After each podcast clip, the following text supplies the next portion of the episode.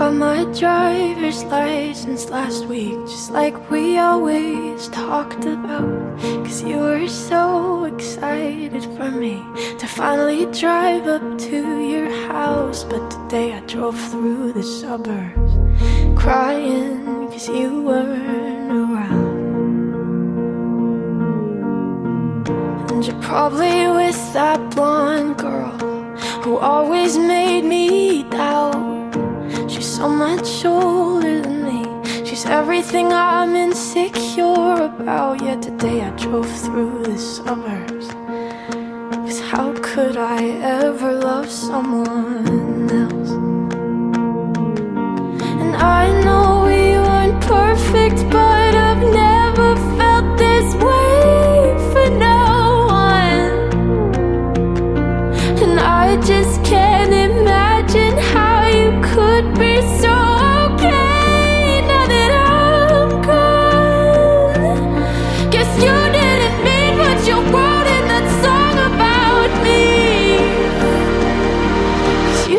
forever, now I drive alone past your street. And all my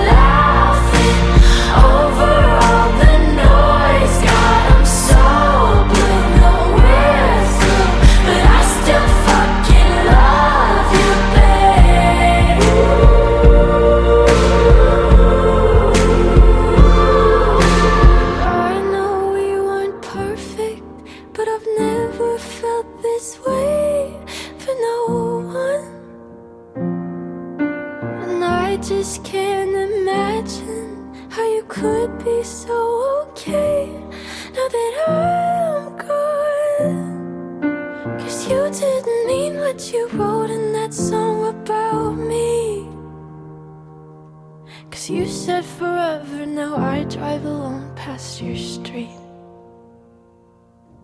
Yeah, you said forever, now I drive alone past your street.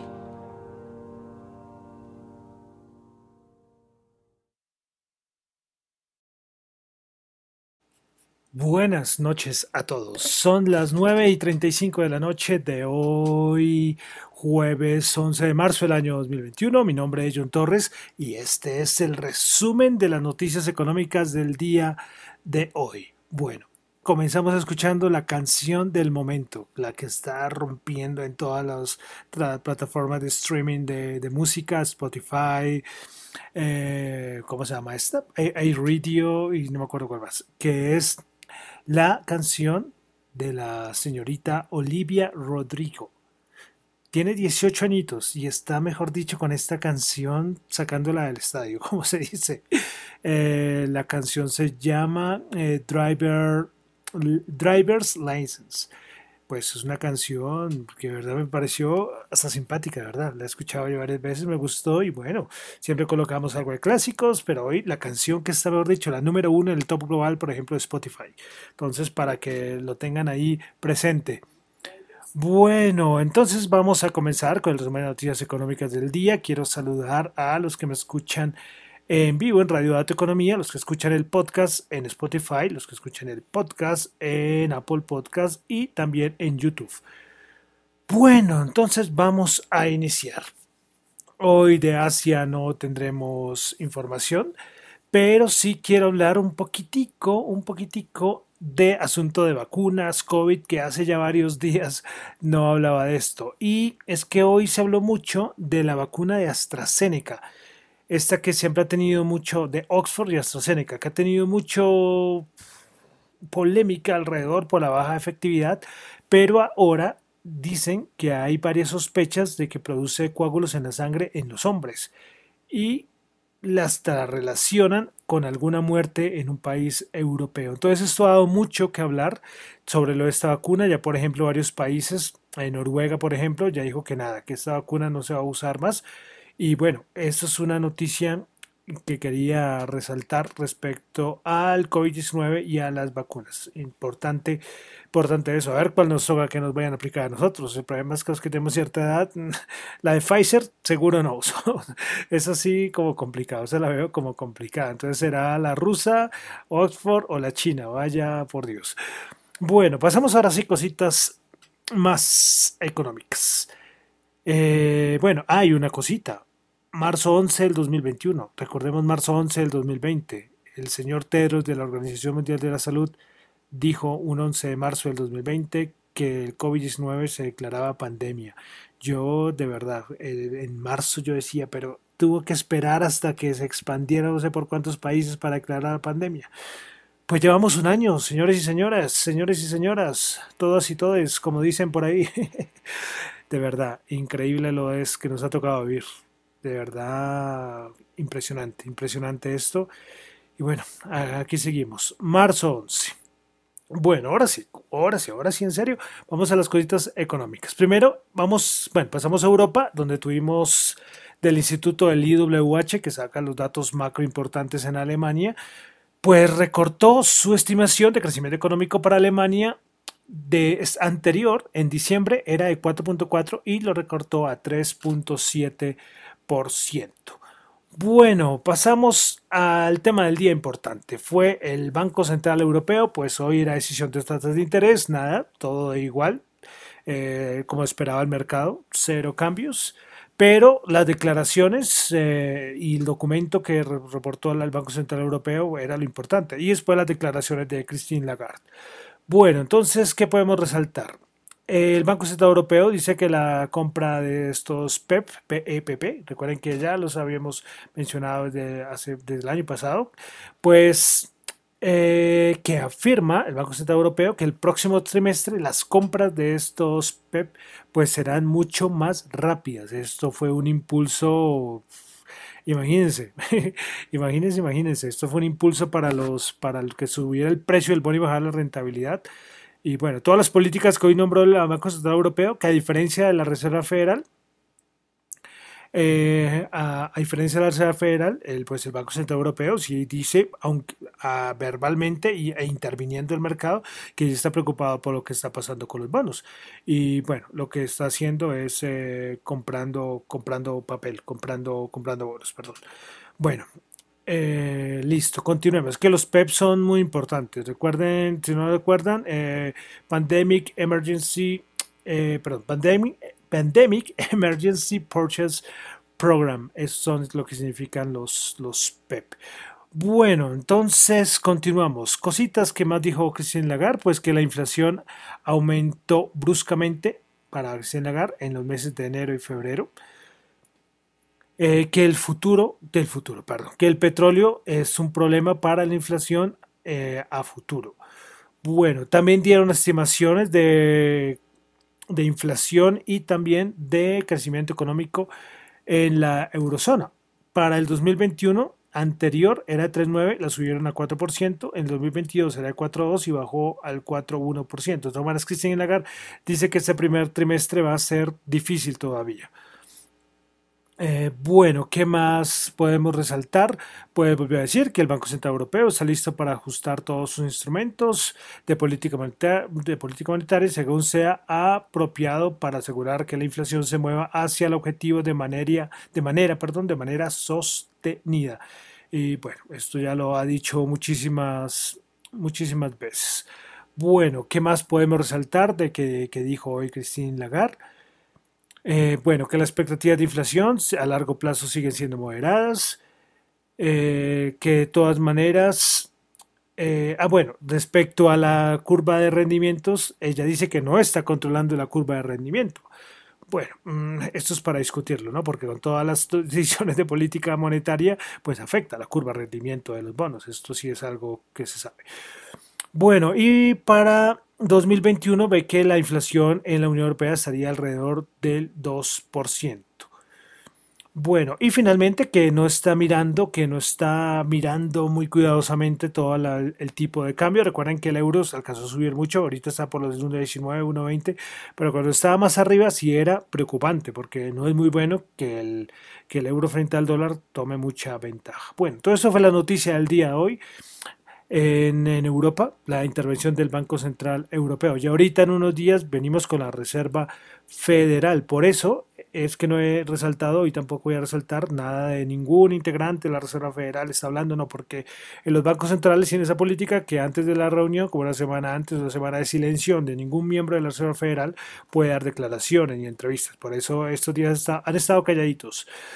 Bueno, pasamos a Estados Unidos. Dato importante, pues se firmó hoy, como se sabía, el, paquete de 1.9 trillions o 1.9 billones, pero bueno, trillones estadounidenses. Pues hoy se sabía que lo iba a firmar y pues se firmó. Espera que a más tarde del fin de semana empiece a llegar ya el dinero a los hogares. Ahora, como habíamos dicho, como dije ayer, la preocupación, o no preocupación, ahora el mercado va a estar pendiente de pronto por el plan de infraestructura para saber cómo va a ser los gastos y bueno. Continuamos. Eh, cositas de economía en Estados Unidos, voy a resaltar dos pues que los demócratas buscarían terminar con los incentivos tributarios creados por Donald Trump. Cuidado con eso, tocará desempolvar cuáles eran estos incentivos tributarios eh, que yo me acuerdo que esto impulsó mucho el mercado al alza, pero los demócratas están buscando terminar con estos incentivos. Y finalmente, pues recuerden que yo les había dicho, creo que ayer o antier, que, que China y Estados Unidos iban a reunir en, Ara, en, en Alaska, en Arauca, en Alaska, pues, pues esta reunión parece que, parece que va a ser la otra semana y parece que se va a tener que mover la fecha. Eso fue lo que dijo hoy el Departamento de Estado. Bueno, continuamos ahora a Colombia. Colombia va a resaltar una cosita que me pareció interesante el día de hoy. Fue que el Ministerio de Comercio, Industria y Turismo publicó un proyecto que establecería un arancel de 40% a las importaciones de productos clasificados en la, en la, la nota 61 y 62 del arancel de aduana nacional. Cuando el precio FOB, recuerdan que nosotros ya yo había explicado antes el, el el, el First of Boarding, de eso de, de income, Terms, ¿recuerdan? Bueno, pues eh, cuando ese precio FOB declarado sea igual o menor a 10 dólares por kilogramo bruto y se establecerá 15% más cuando sea, eh, bueno, 15% más es por kilogramo bruto las importaciones de estos productos siempre que el FOB declarado sea superior a 10 dólares. La medida del ministerio busca apoyar al sector de confecciones y de comercio en medio de la recuperación económica. Entonces lo que quieren es colocar un arancel adicional, subir los arancel, perdón, bueno, subirlos y colocar una adicional, no creo que sería más como subirlos a todos los productos y prendas de vestir importadas eh, Fenalco, por ejemplo, sacó un, comunicado diciendo que no estaba de acuerdo con esto, porque, por ejemplo, imagínense las empresas, eh, yo imagino un ejemplo, yo qué voy a decir, eh, los que importan, eh, yo qué sé, Tommy Hilfiger o Lacoste que tienen sus tiendas acá, imagínense eso, ¿cuánto, ¿cuánto va a valer eso? Y, no solamente estas grandes tiendas, otras también hacen importación de, de este tipo de productos. Y a su vez, ¿qué pasa? Pues estas empresas se van pues imagínense, sería insostenible y lo que hace aumentar es el contrabando. Eso fue lo que dijo Fenalco. y yo de verdad que estoy de acuerdo es tomar este tipo de decisiones. Eh, ahorita ya esto, todo el proyecto, pues será discutido, hasta la gente puede, son como siete días para colocar reclamaciones o, o objeciones al proyecto, pero me parece de verdad que muy interesante. Bueno, continuamos, pasamos a a, a, a, sí, a los mercados. De petróleo, ah, bueno, podría haberlo mencionado cuando estamos en, el, en Europa, en el Banco Central Europeo, pero es que hoy el, también el Banco Central Europeo hizo sus estimaciones respecto al, al barril de petróleo, allá referencia a Brent. Entonces, colocan 59.3 en 2021 será que, que o sea, yo sé que es, la referencia ahora es en Europa, pero me parece muy bajo este, esta estimación del 2021, 59,3, pero bueno, para 2022 55,7, para, para 2023 53,7. Es que yo digo que es poco, porque bueno, hasta ahora estamos en marzo, pero están 60 y pico, ambos, la referencia WTI y la, y la, y la Bren. Bueno, pero son estimaciones del Banco Central Europeo. Bueno, hoy BMW dio su reporte de estados financieros, ventas de 98.900 millones de euros, se esperaba 97.830, EBITDA de 4.830 millones de euros, se esperaba 4.716. Bueno, dos cositas antes de entrar a los mercados. Netflix va a tomar medidas contra el uso compartido de contraseñas. Esto que lo usan muchas personas. Hey, que uno le dice al amigo, es que un programa, de presa la contraseña. Pues Netflix ya va a atacar esto. Eh, no sé cómo lo va a hacer, de verdad que no sé, que va a implementar un programa para hacer esto, no sé cómo lo va a implementar. Bueno, tocará estar pendientes. Y bueno, y Twitter, que desde el mes de abril va a lanzar ya su Spaces, que es la competencia de Clubhouse. Yo de verdad estoy encantado con Clubhouse, hace rato lo digo. Y lo que yo dije que iba a unir eh, economía hasta el mismo resumen con el, con el Clubhouse es que necesito un cablecito. Y conseguir ese cablecito me ha costado un trabajo, por eso es que yo les había dicho que, que esa era mi intención. Pero bueno, ahí está. Pero verdad, Clubhouse de verdad ha parecido maravilloso esto. De verdad maravilloso. Y aunque los que ya, lo, los spaces de Twitter ya están en fase beta, es decir, algunos lo han usado y que les aparece bien, eh, yo no he tenido la oportunidad de probar. Para yo decir, voy a comparar Clubhouse con, con spaces de Twitter, no he podido. Pero entonces ya desde el mes de abril ya podrán todo el mundo a usar spaces. Bueno, vamos a pasar a los mercados. Los mercados, los mercados. Pues bueno, nada, subidas, subidas en todo lado, subidas en todo lado. Eh, también las, las la, lo que pasó en Europa, el Banco Central Europeo, pues subió, impulsó el mercado al alza. El bono a 10 años, que es el gran referencia de los mercados, pues muy quietito, muy quietito. las, las subastas de bonos creo que han estado bastante bien. Ayer, ayer fue 10 años, hoy fue la de 30 años y yo y por ahí hasta me lo pasaron el dato pero yo no la, no la revisé cómo terminó. Pues el bono, bueno, ahorita el bono está subiendo, mira, 1,54. Eh, pero ya el mercado, como que yo, a ver, vamos a ver cuándo el mercado se vuelve a preocupar. Ahorita, de verdad, está al alza. Ahorita con el plan de estímulos van a llegar cheques, como el 30% de este dinero sacaba, creo que fue Bank of America que sacó este dato, que como el 30%, 35% de este dinero, de estos estímulos, que hay gente que no lo necesita y lo mete en bolsa. Eh, sí, así es fácil. Entonces, no hay razón en este momento para que la bolsa baje. Y hoy, como lo vamos a ver, los índices para arriba. Bueno, comenzamos con el Nasdaq 100. Sigue repuntando. 300 puntos subió, 2.3%, 13.052. Principales ganadoras tuvimos a Pinduoduo 9.6%, Mercado Libre 9.4%, Moderna 8.2%, la, la tecnología volviendo a hacerse sentir. Principales perdedoras Kraft menos 2.6%, Alexion menos 1.3% y Gilead Science menos 1.2%. Bueno, el SP500. El SP500 subió hoy 40 puntos, 3.969. ¿Qué? 60 punticos. ¿Qué son 60 punticos? SP500. Ya es que todo el mundo está esperando, hombre, verlos en 4.000. sí, para que no pierda el viaje hasta por allá. Bueno, principales ganadoras en el SP500, eh, Freeport 8,7%, en Face Energy 8,4% y Etsy 7,2%. Imagínense subir hasta ahí, rebotar y que no alcanzar los, a los 4.000. Ya sabemos qué va a pasar en el 4.000, es una resistencia muy dura. Si estos números así tan completos es complicado. Bueno, Principales perdedores, el SP500, hicimos a General Electric, menos 7.4. Voy a ver qué ha pasado con General Electric. Lleva dos días bajando con fuerza. Oracle, 6.5% y NVR eh, con menos 4%. Vamos ahora al Dow Jones. El Dow Jones subía un poco más suave, pero que mire, 32.485, alcanzó a estar por 32.500 todavía. Un buen rato el día de hoy. Bueno, 188 puntos subió, 0,5%. Principales ganadores del día tuvimos a Boeing 2,7%, Nike 2,6%, Microsoft 2%. Principales perdedoras, Verizon menos 2,7%, Coca-Cola menos 1% y McDonald's menos 0,8%. Pasamos ahora a la Bolsa de Valores de Colombia, que hoy sí tengo el dato. Ayer que me tocó con la aplicación, de verdad, yo, de verdad, qué vergüenza ahí con, con, ustedes, porque no me gusta, pero me confié, y pero hoy no me iba a volver a pasar. Hoy sí tengo el dato, bien.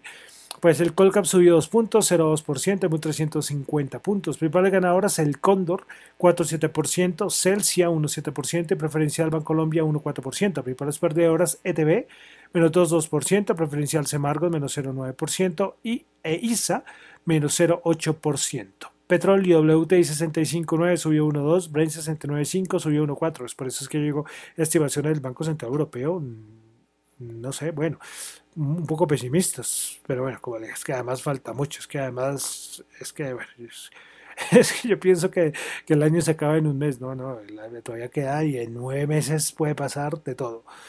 Bueno, el oro, 1721 bajo 4, Bitcoin, 57.832, mucho este dinero también del plan de estímulo se irá a las criptomonedas. Pues 57.832 subió a 927. Vamos a mirar. Eh, a mí no me ha sonado la alarma, tengo esas alarmas de máximos históricos y a mí no me ha sonado.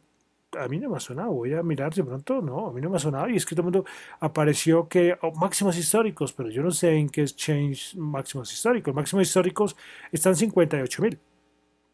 Pero claro, imagínense cuando yo lo miré, estaba en 57.800, estaba a nada, 200 dólares.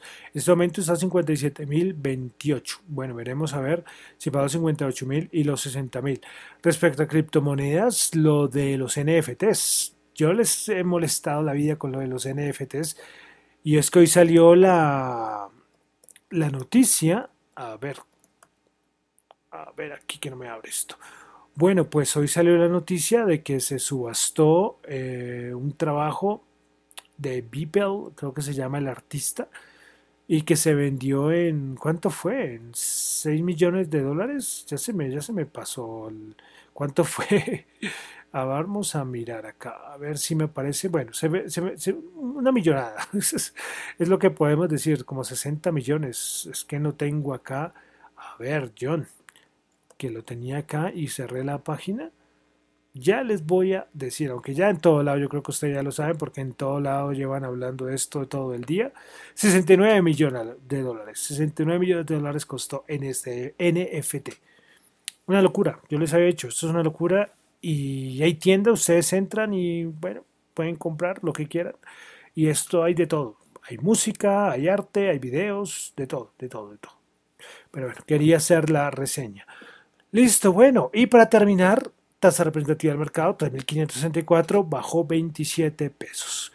Con esto terminamos el resumen de las noticias económicas del día de hoy. Recuerden que esto no es ninguna recomendación de inversión, es un solo comentario, reflexiones personales.